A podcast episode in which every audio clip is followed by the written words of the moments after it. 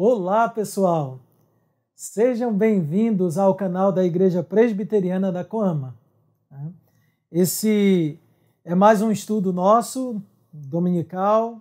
Hoje nós daremos continuidade à série de estudos que havíamos iniciado ali no nosso local de culto, né? A série de estudos na Confissão de Fé de Westminster. Hoje concluirei o segundo capítulo da Confissão de Fé de Westminster, tá bom?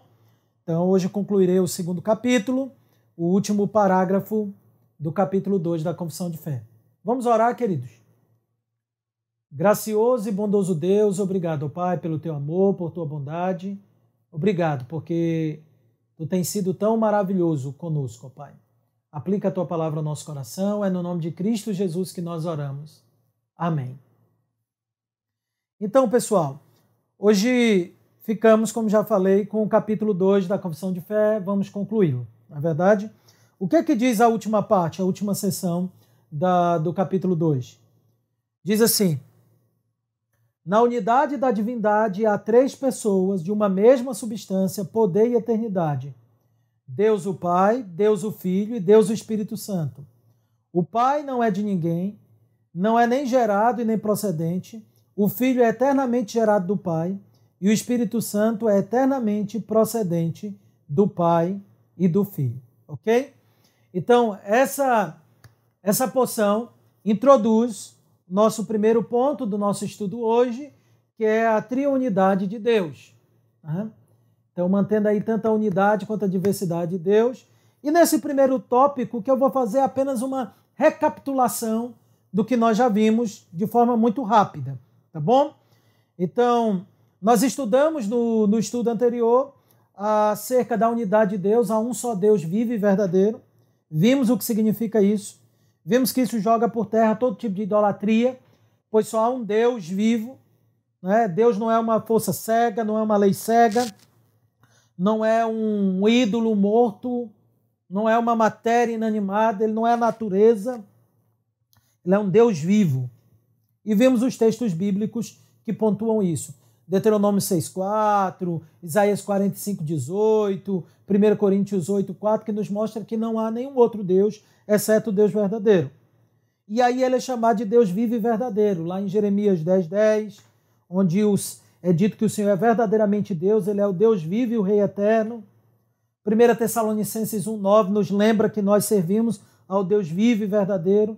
Então já vimos isso naquela aula e também o catecismo maior tem nos ensinado isso. O último vídeo do Catequizando, do nosso projeto Catequizando, eu abordo isso. Então, se você ainda não assistiu, assista o nosso vídeo Catequizando, tá bom? Nosso último episódio, episódio número 9. Tá bom, querido? Então, se deseja entender mais, eu creio que é um videozinho de 13 minutos que irá lhe ajudar muito, tá bom? Hoje nós iremos lançar o olhar sobre a doutrina da Trindade. Vemos que é um Deus uno, é bem verdade, um único Deus, mas que esse Deus ele é triuno. Isto é, uma pluralidade em Deus, né? A Escritura ensina que há um só Deus, e disso nós estamos certos, mas ela afirma que o, que o Filho é divino, ela afirma que o Espírito Santo é divino, e é isso que nós tentaremos entender à luz da Escritura, tá ok? Dito isso, então, vamos para o nosso segundo tópico, que é a história das heresias. Essa, essa doutrina, a doutrina da Trindade, queridos, ela sofreu muitos ataques no decorrer da história, mas graças a Deus triunfou sobre todas elas. Por isso, sem dúvidas, a doutrina da Trindade é um artigo essencial da ortodoxia cristã. Mas eu vou aqui citar alguns exemplos de ataque que essa doutrina sofreu. Então, o primeiro ataque, grande ataque, nós vemos aí a, através da heresia do monarquianismo. O que significa? Monarquianismo vem de monarca. Você já está familiarizado com esse termo, que é governo de um só. Só que dentro da teologia, essa perspectiva ela negava que houvesse mais de uma pessoa na divindade. Então ela defendia que só existe uma pessoa na divindade. Por isso, monarquia, governo de um só. E esse monarquianismo teve dois braços principais: o dinamismo e o modalismo. O que é isso? Né? Dinamismo vem de dinamis, poder. E era um pensamento que ensinava que Jesus Cristo era um mero homem que foi revestido de poder. E aí temos pelo menos duas posições dinamistas também, fazendo mais um braço aqui.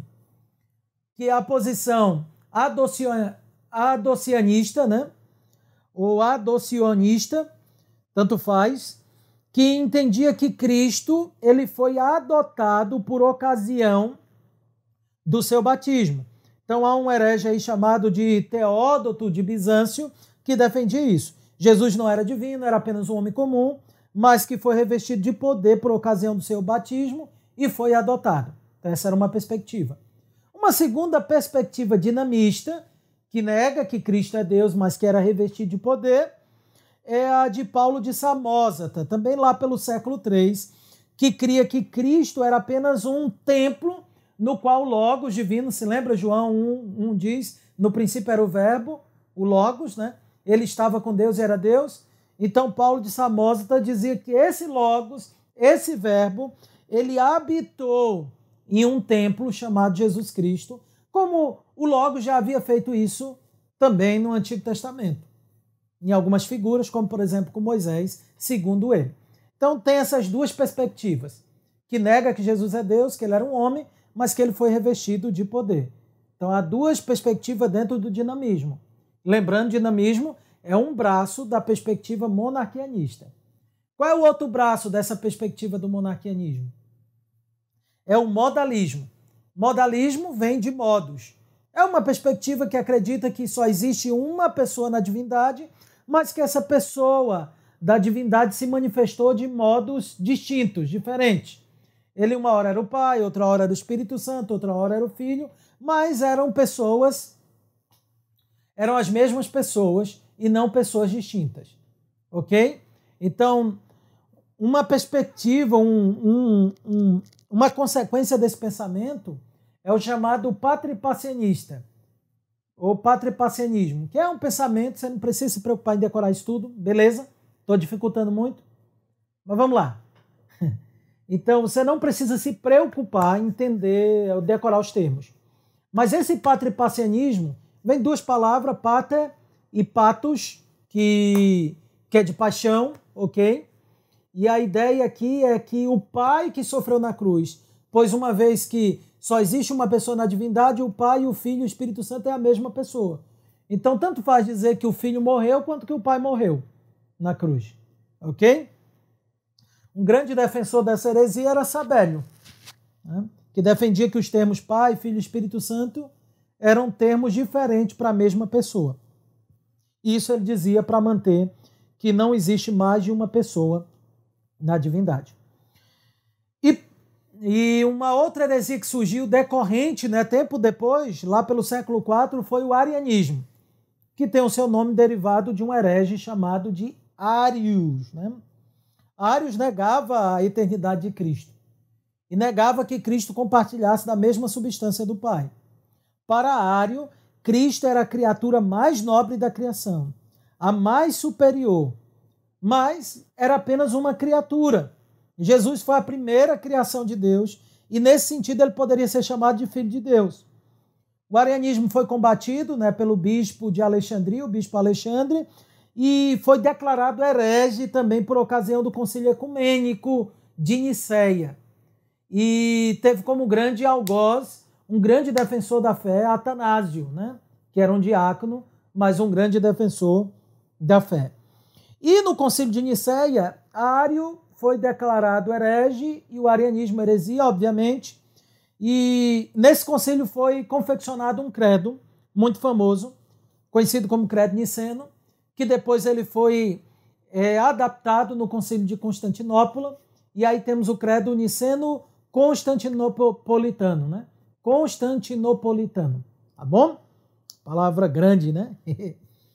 e e aí o ponto que é interessante é que o credo niceno, né, na sua versão mais simples, primária, já claramente detona o arianismo dizendo, presta atenção, creio em um só Jesus Cristo, o unigênito Filho de Deus, gerado pelo Pai antes de todos os séculos, Deus de Deus, luz da luz, verdadeiro Deus de verdadeiro Deus, gerado, não feito, de uma só substância com o Pai, pelo qual todas as coisas foram feitas.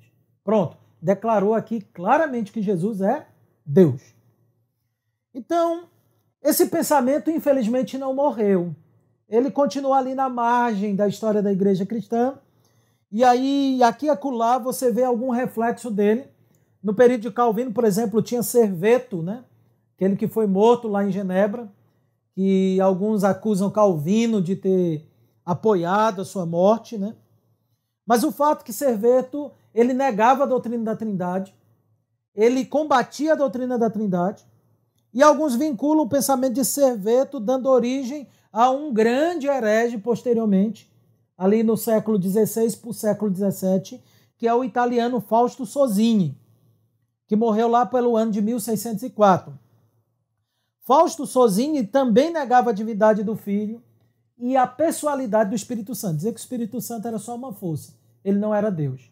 E que Jesus era um homem, não era Deus. Ok? O fato é que essa heresia se mantém até pelos dias de hoje. Há algumas seitas dentro do cristianismo que negam a doutrina da Trindade. Há seitas modalistas, a semelhança do Voz da Verdade, por exemplo, que nega a doutrina da Trindade e diz que Pai, Filho e Espírito Santo são apenas modos diferentes da mesma pessoa da divindade se demonstrar. Há várias outras seitas pequenas que entendem assim também. Há seitas arianas e dinamistas que acreditam que Cristo é apenas dotado de poder, que Cristo é apenas uma criatura. É o caso das testemunhas de Jeová, por exemplo, acreditam assim que o Espírito Santo é apenas uma força, um poder, uma energia, ele não é uma pessoa, então ele não é Deus, ele é uma força de Deus, um poder divino. Né? Mas, queridos, apesar de tudo isso, a doutrina da Trindade ocupou proeminência na história da igreja e a ortodoxia foi mantida. E a doutrina da Trindade é uma doutrina defendida em todos os documentos confessionais de todas as épocas, desde os credos mais remotos, credo apostólico, credo niceno, niceno constantinopolitano, atanasiano, como também nas confissões reformadas, nos catecismos reformados, nas confissões luteranas, nos documentos confessionais dos anglicanos, nos nossos símbolos de fé.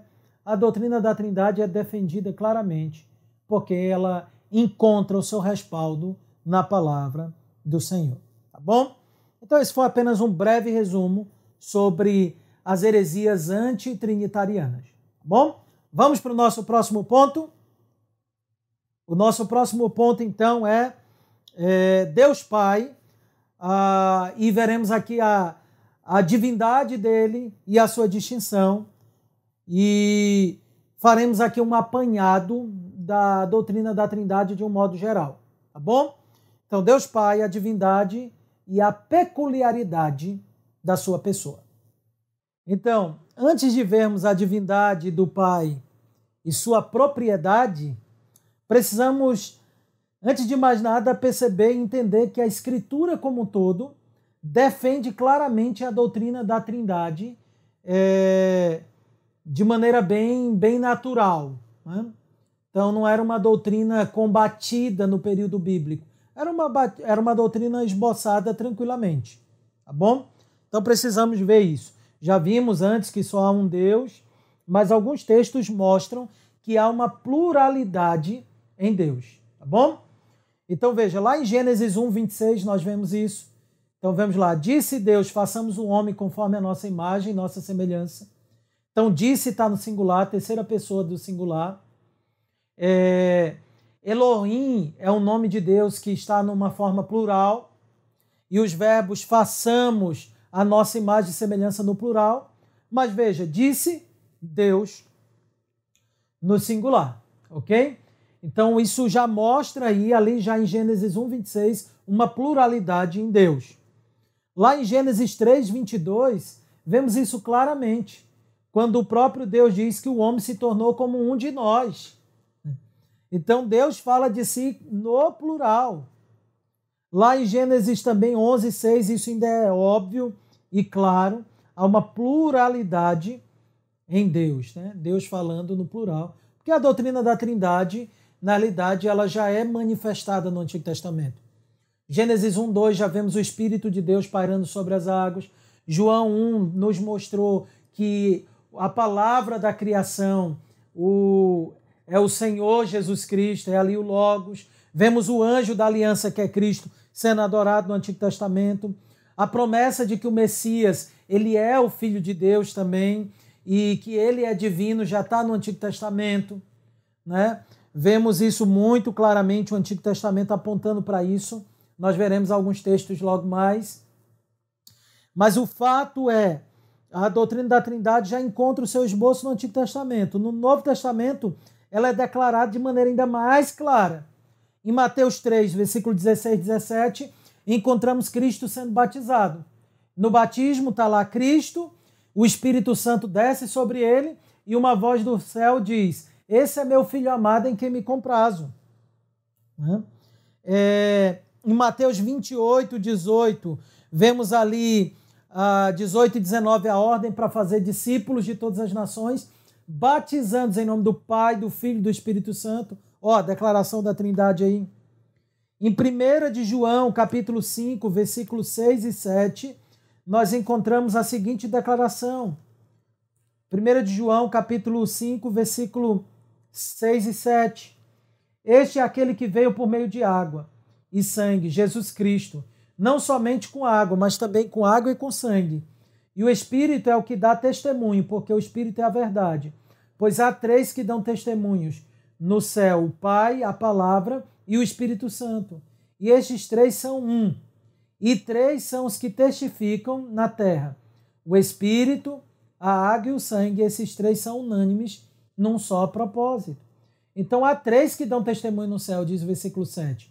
O Pai, a Palavra e o Espírito Santo. A palavra é o Logos, é Cristo Jesus. Então a doutrina da Trindade é declarada claramente na Escritura, tá bom? Então, é, dito isso, nós precisamos, antes de adentrar nas peculiaridades de cada pessoa da Trindade, é, algumas coisas. Né? Dentre, essas, dentre essas coisas, nós precisamos entender o que, que nós queremos dizer com a doutrina da Trindade. Na doutrina da Trindade, diz aqui a confissão de fé, diz que na divindade, na unidade da divindade, ou seja, há um só Deus, ok? É, há três pessoas, há um Deus, mais três pessoas, de uma mesma substância. Então, há um ser, que é Deus, a divindade, ser, Deus. Esse Deus subsiste em três pessoas. Essas três pessoas compartilham de uma mesma substância simples, né? E, ou seja, não há três substâncias, não há três deuses. Deus não é dividido, não é um ser de três cabeças. Não tem nada análogo na criação à divindade. Alguns gostam de criar algumas analogias, o triângulo equilátero, é, um triângulo mais três lados.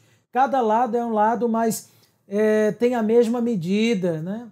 tem os mesmos ângulos, mas ainda assim é limitado, porque Deus não é um ser de três partes ok? Ele é uma substância só. Então, de uma mesma substância, o mesmo poder, eternidade. Então, os atributos dele são os mesmos, tá bom? Então, há três pessoas na divindade, né? E que compartilham da mesma substância, têm o mesmo poder, o mesmo propósito, ok? Então, eles possuem os mesmos atributos. Todavia, essas três pessoas embora sendo o mesmo Deus, essas três pessoas têm propriedades diferentes, não atributos. Os atributos são o mesmo. O que são os atributos? Se lembram? Suas eternas perfeições. Todos são eternos, todos são infinitos, todos são onipotentes, onipresentes, oniscientes. Tá ok? Três pessoas, os mesmos atributos, mas propriedades diferentes. Tá bom? E o que, é que nós queremos dizer com propriedade? Estamos querendo dizer que cada pessoa da divindade são diferentes uma da outra, embora iguais na divindade. Nesse sentido, as propriedades referem-se àquilo que é peculiar de cada pessoa. Né? É, Alexander Roger vai dizer o seguinte: preste atenção. As propriedades de cada pessoa divina, por outro lado, são aqueles modos peculiares de subsistência pessoal e aquela ordem peculiar da operação que distingue cada uma das outras e determina a relação de cada uma com as outras. Né? Em outras palavras, o pai tem uma propriedade específica e aqui entramos então na propriedade do pai, na sua peculiaridade. Então, qual é a propriedade específica da primeira pessoa da divindade? É que ele é o pai, ele é a primeira pessoa da trindade. A sua propriedade distintiva é que ele não é gerado de nada, né? Mas o filho, por exemplo, tem a sua subsistência nele. Né? É nesse sentido, então, que o filho subsiste é, na divindade por meio do pai. Por quê? Porque o filho é eternamente gerado do pai. Então, ele é o eterno pai da segunda pessoa da trindade. Desde que Deus é Deus, o pai é o pai e o filho é o filho. Então, a o pai é uma propriedade específica da primeira pessoa. O filho não pode ser chamado de pai. O Espírito Santo não pode ser chamado de pai. Apenas a primeira pessoa pode. Tá bom? É... Charles Hodge, não Alexander Hodge agora, mas agora o Charles Hodge, grande teólogo de Princeton, ele vai dizer o seguinte: a primeira pessoa é chamada pai não por causa da relação com suas criaturas, mas por causa da relação com a segunda pessoa.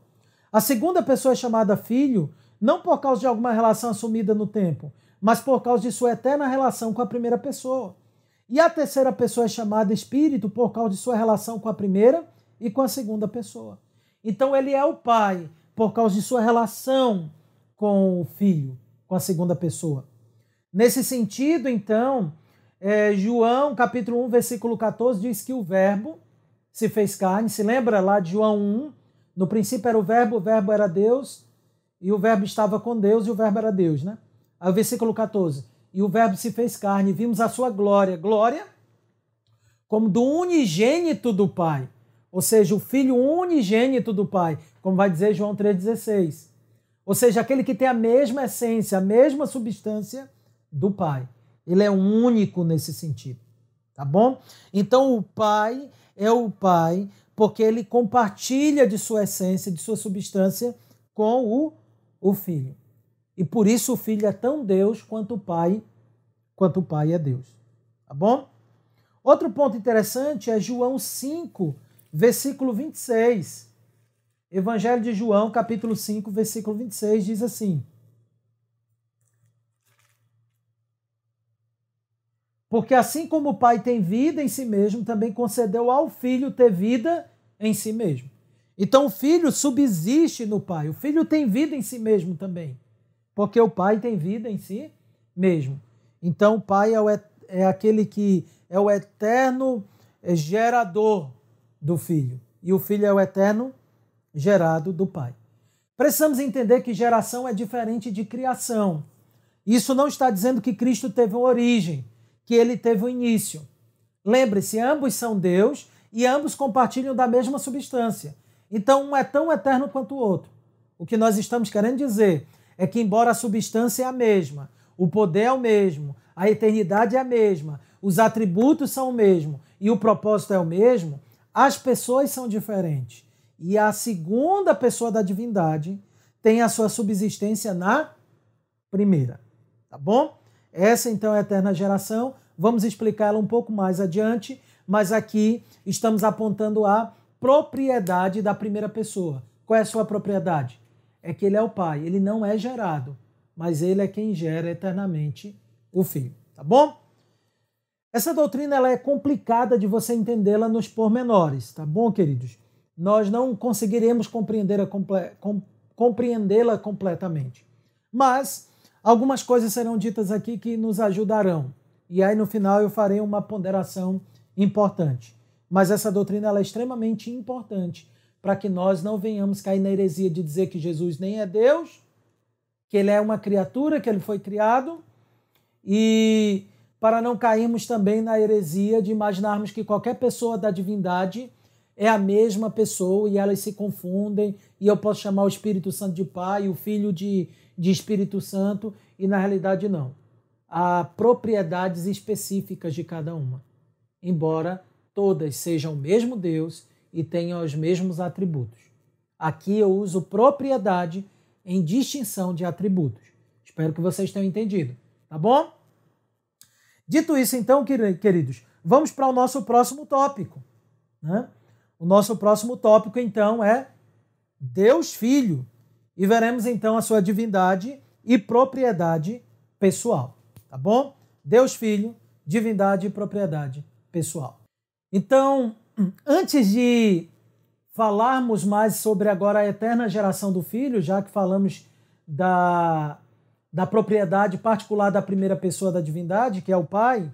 Então, antes de falarmos do, da propriedade do Filho, precisamos entender, e isso vai nos ajudar muito é, para entendermos a eterna geração. Precisamos entender a divin, que, que o Filho ele é divino, que ele é Deus.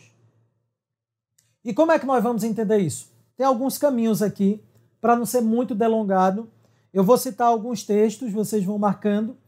Eu vou disponibilizar isso para vocês também, as referências, tá bom? Mas vamos passar por algumas, por algumas passagens bíblicas e tentem aprender e a entender os argumentos que evidenciam ser Cristo divino, ser Cristo Deus, tá bom? Caso haja alguma dúvida. Então veja, em primeiro lugar, Cristo é chamado claramente de Deus. Isaías 9,6 deixa isso muito claro. Veja a promessa, a promessa é o quê? Um menino nos deu, um filho se nos nasceu, um menino nos deu, o governo está sob seus ombros, seu nome será maravilhoso, conselheiro, Deus forte, Pai da eternidade. Então a promessa é que o Messias ele seria chamado como Deus forte. Isso aqui é muito importante, tá bom? João 1,1 vai nos mostrar o quê? Que no princípio era o verbo, o verbo estava com Deus e o verbo era Deus. E esse verbo se fez carne. Romanos 9,5 vai, vai chamar Cristo de Deus bendito para todo sempre. Colossenses 2,9 diz que em Cristo habita corporalmente toda a plenitude da divindade. Cristo é claramente chamado de Deus.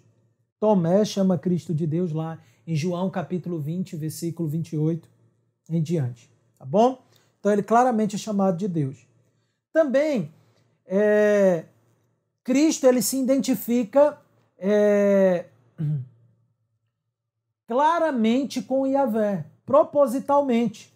Em João 8, 58, ele diz, ele se chama do Eu Sou. E em vários momentos em João ele se chama Eu Sou. Se identificando com Yahvé quando se revela com Moisés, lá em Êxodo 3, versículo 4, e Êxodo 3, versículo 14. Yahvé é o eu sou, mas Cristo diz que ele também é o eu sou. Tá bom? É, também vemos isso por referências, por alusões, né? Apocalipse 1,18, Cristo diz que ele é o primeiro e o último. Em Apocalipse 22, 13, ele também se apresenta como Alfa e o Ômega, o primeiro e o último. E essa linguagem de quem é o primeiro e o último da criação de tudo, ela é usada pelo próprio Yahvé, lá em Isaías 44, 6, e Isaías 48, 12. Então o próprio Cristo se identifica como o Yahvé se identifica. Yahvé é o eu sou, Yahvé é o primeiro e o último. Cristo é o eu sou, Cristo é o primeiro e o último. Tá bom? Ademais, Cristo é apresentado com alguns atributos que só Deus pode ter.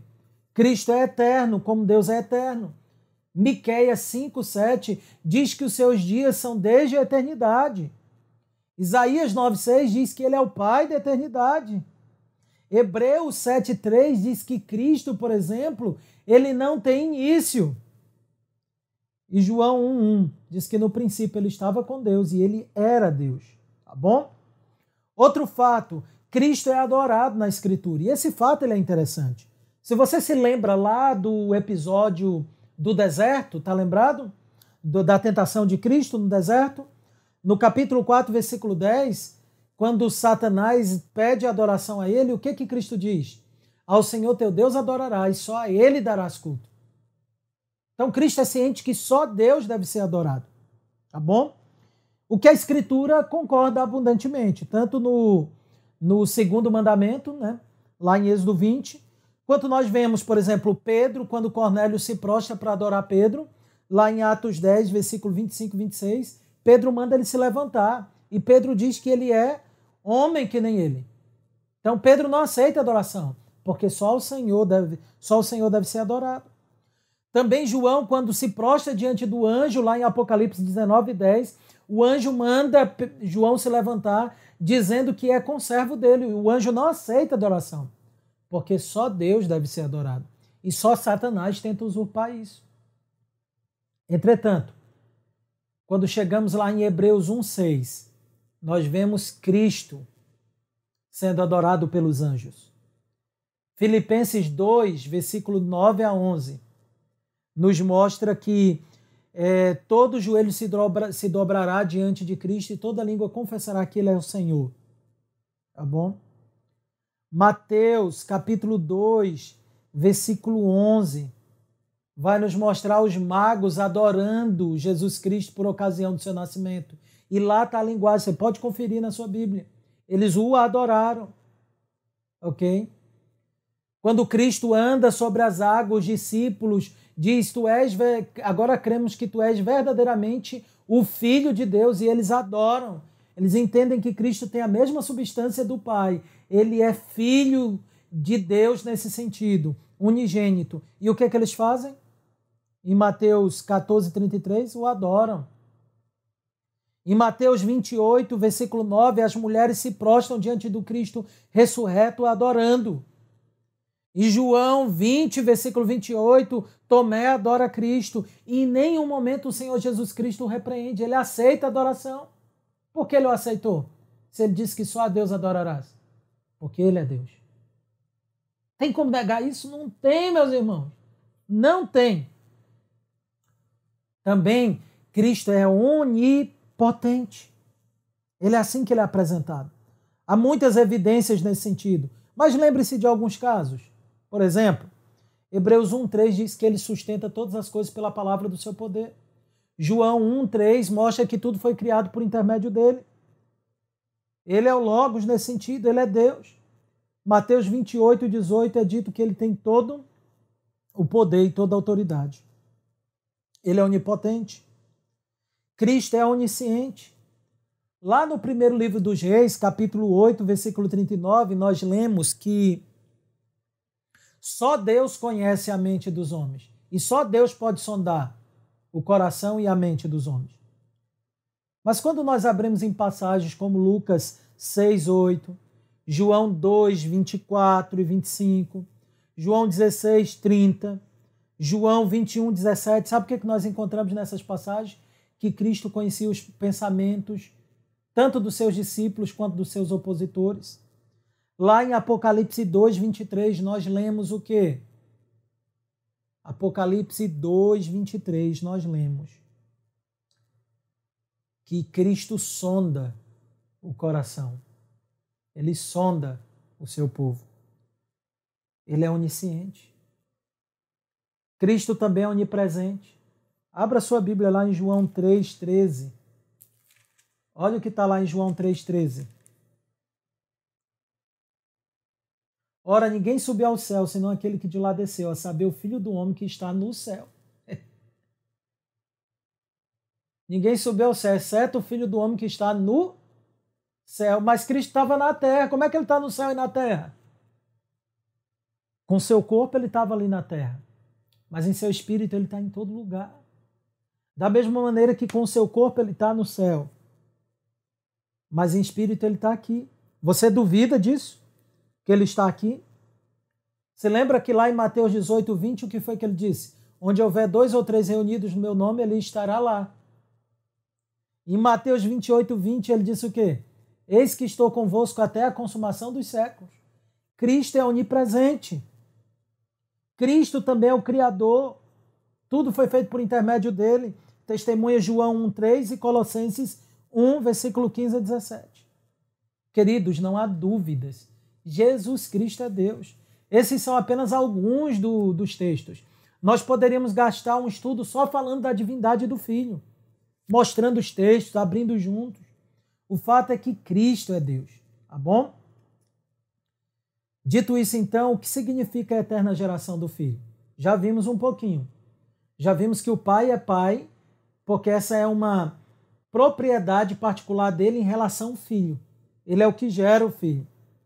Mas o filho é o eternamente gerado do pai. Tá bom? E o que é essa eterna geração? Lois Berkoff diz o seguinte: é o ato eterno e necessário da primeira pessoa da Trindade, pelo qual ele, dentro do ser divino, é a base de uma segunda subsistência pessoal, semelhante à sua própria, e dá a essa segunda pessoa posse da essência divina completa, sem nenhuma divisão, alienação ou mudança. Em outras palavras, né, o Filho é Deus por ser da mesma substância do Pai. Por isso é dito que ele é unigênito, isto é, ele é o que tem a mesma substância. E quando nós falamos da eterna geração, nós ressaltamos alguns pontos. Primeiro, essa geração ela não pode ser identificada com a geração de, de, de um casal quando gera filhos. Ela não é sinônima de criação. Não está dizendo que Cristo foi criado, que ele passou a existir a partir dali. Mas está dizendo que o Filho tem a sua subsistência, a segunda pessoa da divindade tem a sua subsistência na primeira. E nesse sentido, essa geração ela é espiritual, ela é divina. Ou seja, ela não tem divisão, ela é simples, ela não tem separação, ela ocorre sem fluxo ou divisão alguma. Então não é uma geração física. Cristo não é incompleto. Segundo o filho recebe a sua subsistência do pai, João 5:26. O pai tem vida em si mesmo e ele dá ao filho ter vida em si mesmo. Nesse ponto, o teólogo Herman Bavinck vai dizer que a geração divina implica que o pai gera o filho do ser do pai. Deus, nesse sentido, Cristo é Deus de Deus, luz de luz, verdadeiro Deus de verdadeiro Deus, gerado e não feito, consubstancial ao Pai, como diz o símbolo niceno, o credo de Niceia. Né? E Turrentini vai dizer que assim o filho gerado, ainda que distinto, não obstante, nunca é dividido dele. Não é de uma essência semelhante, mas da mesma essência. O fato do filho ser gerado do pai não significa que o filho é diferente do pai, mas perceba, vamos bater novamente nessa tecla. São o mesmo Deus, partilham da mesma substância, têm o mesmo poder, glória, eternidade e atributos, mas a propriedade do filho é derivada da do Pai, tá bom? Então o Filho é o eternamente gerado do Pai. E aí significa o quê? Que esse ato é um ato necessário da vontade natural de Deus Pai, ou seja, não Cristo não passou a existir a partir de um momento que o Pai decidiu. O Pai não decretou criar o Filho. Não foi um ato livre do Pai que a partir de um momento o Filho passou a existir, mas um ato necessário. Em outras palavras, claramente, Desde que Deus é Deus, o Pai é Pai e o Filho é Filho. Entenderam? Desde que Deus é Deus, o Pai é Pai e o Filho é o Filho. Ele não é de uma essência semelhante, ele é da mesma essência. Também é necessário entender que eles são consubstanciais. E é necessário entender que essa geração é uma geração eterna. Isso é importante porque ela não teve início e ela não tem fim. Por isso é eterno. E e já vimos que Cristo é eterno porque ele é Deus de Deus, já provamos a sua divindade e eternidade. Ele é o Pai da eternidade, ele é desde a origem, desde sempre, tá bom? Então a gente só pode conceber a filiação eterna de Cristo em termos, é, a filiação de Cristo apenas em termos eternos. Ele é eternamente gerado do Pai, assim ele nunca teve origem, mas ele é sempre gerado. E é isso que Deus diz lá no Salmo 2,7. Tu és meu filho, eu hoje te gerei. O Pai fala isso na eternidade. A eternidade não tem passado e nem futuro. Então ele é o eterno gerado do Pai. Ao mesmo tempo que essa geração ela não tem fim, nós precisamos entender que ela não é incompleta. Ah, então ele nunca vai ser completa, não. Ela é sempre completa, mesmo nunca tendo fim. Torrentini nos ajuda a entender isso quando diz: é pois possível dizer com propriedade que a geração é concluída por uma terminação de perfeição não por uma terminação de duração, como os escolásticos expressam. Quando se diz que o filho é perenemente gerado, não se nega a perfeição da terminação, mas apenas o fim da comunicação. Significa que o pai continua a comunicar subsistência ao filho, a divindade ao filho. Mas também significa que o filho é completamente Deus, mesmo sendo eternamente gerado do pai. Tá bom? Dito isso, queridos, precisamos elucidar apenas um ponto aqui. O filho não é inferior ao pai. Não há uma hierarquia na divindade. Por que não? Porque é apenas uma substância e uma mesma divindade. O que são distintas são as pessoas, porque cada pessoa tem a sua propriedade. A propriedade da primeira é seu pai e da segunda é seu filho, eternamente gerado do pai. Tá bom? Vamos conseguir explicar todos os pormenores disso, como funciona? Não. É só isso que podemos dizer. Onde a Escritura fala, nós falamos. Onde a Escritura cala, nós calamos. Tá bom? Deuteronômio 29, 29. As coisas reveladas nos pertencem, as ocultas somente a Deus. Tá ok? Dito isso, então, vamos para o nosso é, próximo ponto, ok? Que é a Deus, o Espírito Santo, a divindade e a propriedade de sua pessoa, né? da pessoa dele, do Espírito Santo. Então, esse é o nosso ponto. Agora vamos para a terceira pessoa da divindade, tá bom? Da trindade. Vamos lá. Então, queridos, quando chegamos na Escritura, nós percebemos que o Espírito Santo ele é uma pessoa divina. E por que, que eu estou dizendo uma pessoa divina? Porque ele claramente é chamado de Deus. Você lembra lá Atos 5, versículo 3 e 4? Ananias e Safira tentam mentir para os apóstolos. No versículo 3 de Atos 5, se você abrir a sua Bíblia, é, veja o que, que Pedro vai dizer para Ananias. Pedro vai dizer que Ananias mentiu ao Espírito Santo. Quando chega no versículo 4, Pedro diz que Ananias não mentiu a homens, mas a Deus. Pedro chamou o Espírito Santo de quê? De Deus. Mas a divindade do Espírito Santo também é inferida da Escritura por meio de alguns exemplos. Por exemplo, lá em Isaías 6, versículo 8 a 9, encontramos o Senhor falando com Isaías. É Yahvé que fala com Isaías. Mas quando esse texto é citado lá em Atos 28, no versículo 25 a 26, lá em Atos 28, versículo 25 a 26, é dito que foi o Espírito Santo que falou. Veja, Isaías foi Yahvé que falou. Esse texto é citado no Novo Testamento e diz que foi o Espírito Santo. Igual quando Cristo diz eu sou, ele se identifica com Yahvé. Quando ele diz que é o bom pastor, ele se identifica com Yahvé.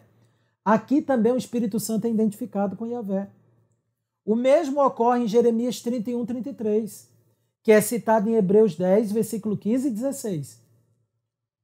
E aí isso fica claro que Yahvé, que o Espírito Santo é Yahvé. Tá bom? Também nos é dito que o Espírito Santo é onisciente. Se você abrir lá em 1 Coríntios 2, versículo 10, o que, é que nós encontraremos lá? Dito que ninguém conhece a mente do Senhor, mas o Espírito Santo sim, ele perscruta as profundezas de Deus. O Espírito Santo é onisciente.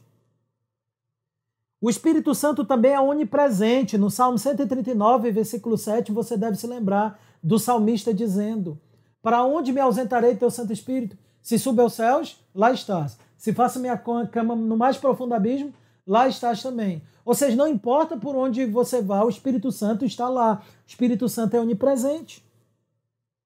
Ok?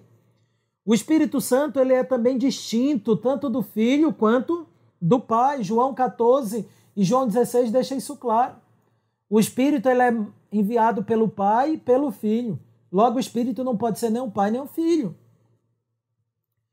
E aquilo que nos é também extremamente importante aqui, porque ninguém nega que o Espírito Santo está intimamente vinculado à divindade. Mas sabe o que é que negam? Que o Espírito Santo é uma pessoa. Então, alguns dizem que o Espírito Santo é apenas uma força, uma energia, um poder. Mas a Escritura atribui ao Espírito Santo propriedades pessoais. Ele é uma pessoa. Não é isso que nós vemos lá em Atos 5,3? Nós lemos lá que o quê? Que Ananias e Safira mentiram para o Espírito Santo. Então é possível mentir para o Espírito Santo. Não é, você não mente para uma força, para uma energia. mas você mente para o Espírito Santo. João 16, do versículo 7 a 11, nós vemos que o Espírito Santo ele convenceria o mundo da justiça, do juízo e do pecado. Então o Espírito Santo ele é persuasivo, ele persuade. Essa é uma característica de uma pessoa. Ele fala de Cristo, vai dizer também um texto lá de João 16, de 7 a 11. Ele vai glorificar o Filho, ele vai falar da parte dele. Como não é uma pessoa se o Espírito Santo fala, persuade, ensina, convence? O Espírito Santo é uma pessoa. Efésios 4:30 vai nos dizer que para não entristecermos o Espírito de Deus, ele pode ser entristecido, ele tem sentimentos. Como é que ele não pode ser uma pessoa? Ele tem intelecto, ele pensa, ele fala, ele tem sentimentos, ele convence como uma pessoa convence. Romanos 8, 26 diz que ele intercede por nós com gemidos inexprimíveis. O Espírito Santo tem vontade, ele guia as pessoas, ele vai guiar toda a verdade. Então perceba, o Espírito Santo é uma pessoa, uma pessoa divina. Ok? É isso que nós aprendemos. Dito isso, que nos cabe também entender acerca da dupla procedência do Espírito Santo. Que é isso? Dupla procedência ou inspiração. Talvez hoje você esteja intoxicado com muitos termos novos, né? É um desafio tentar mastigar isso para passar para vocês, ok? Porque de fato são a doutrina da Trindade é uma das doutrinas mais misteriosas da Escritura. A dupla procedência do Espírito Santo, chamada também de inspiração divina, é uma doutrina extremamente importante. Tão importante que a igreja, no período medieval, por volta do ano de 1054, dividiu entre dois grupos, Igreja do Ocidente e do Oriente, Igreja grega e Igreja latina. Né? Então, a Igreja Ocidental e Oriental. Ficou conhecido como cisma bizantino. Né? Esse cisma foi caracterizado porque a igreja do Oriente entendia que o, o Espírito Santo tem a sua subsistência apenas no Pai, então ele é eternamente procedente só do Pai. A igreja latina, e nós entendemos assim, o Espírito Santo ele tem a sua procedência tanto do Pai quanto, quanto do Filho. Mas o que significa essa procedência? Ela pode ser definida nas palavras de Berkhoff do seguinte modo: a procedência é o terno e necessário ato da primeira e da segunda pessoa da Trindade, pelo qual elas, dentro do ser divino, vêm a ser a base da subsistência pessoal do Espírito Santo e propiciam a terceira pessoa a posse da substância total da essência divina, sem nenhuma divisão, alienação ou mudança. Então, essa dupla procedência ela é claramente vista, queridos, em termos bem práticos, na missão do próprio Espírito Santo. O Espírito Santo é aquele que é enviado é, tanto para fazer a vontade do Pai quanto do Filho. Ele é enviado por ambos. Percebamos alguns textos bíblicos para nos facilitar. João 14, versículo 16, nós lemos. João 14, versículo 16. Eu rogarei ao Pai e ele vos dará outro consolador, a fim de que estejam para sempre convosco. Então, Cristo diz que é papel do Pai enviar o seu, o seu Espírito. No versículo 26, essa verdade é confirmada ainda. Mas o Consolador, o Espírito Santo, a quem o Pai enviará em meu nome, esse vos ensinará todas as coisas e vos fará lembrar de tudo o que vos tenho dito. Né? Quando chegamos no capítulo 15, versículo 26, nós lemos: Quando, porém, vier o Consolador, que eu vos enviarei da parte do Pai. Antes ele disse que o Pai enviaria da parte dele. Agora ele diz que é da parte do Pai, o Espírito da verdade, que dele procede, esse dará testemunho de mim. E no capítulo 16 de João, versículo 7, ainda lemos: Mas eu vos digo a verdade, convém-vos que eu vá, porque se eu não for, o Consolador não virá para vós outros. Se, porém, eu for, eu vou-lhe enviarei. Né? Então, tanto Cristo tem autoridade para enviar o Espírito Santo, quanto o Pai também. Podemos resumir isso na palavra de Alexander Roger, quando diz o seguinte: é, que o Pai, Filho e o Espírito Santo são expressos na Escritura numa ordem constante. O Pai primeiro, o Filho segundo, o Espírito terceiro. O Pai envia e opera através de ambos, o Filho e o Espírito Santo. E o Filho envia e opera através do Espírito. Nunca o reverso em qualquer caso.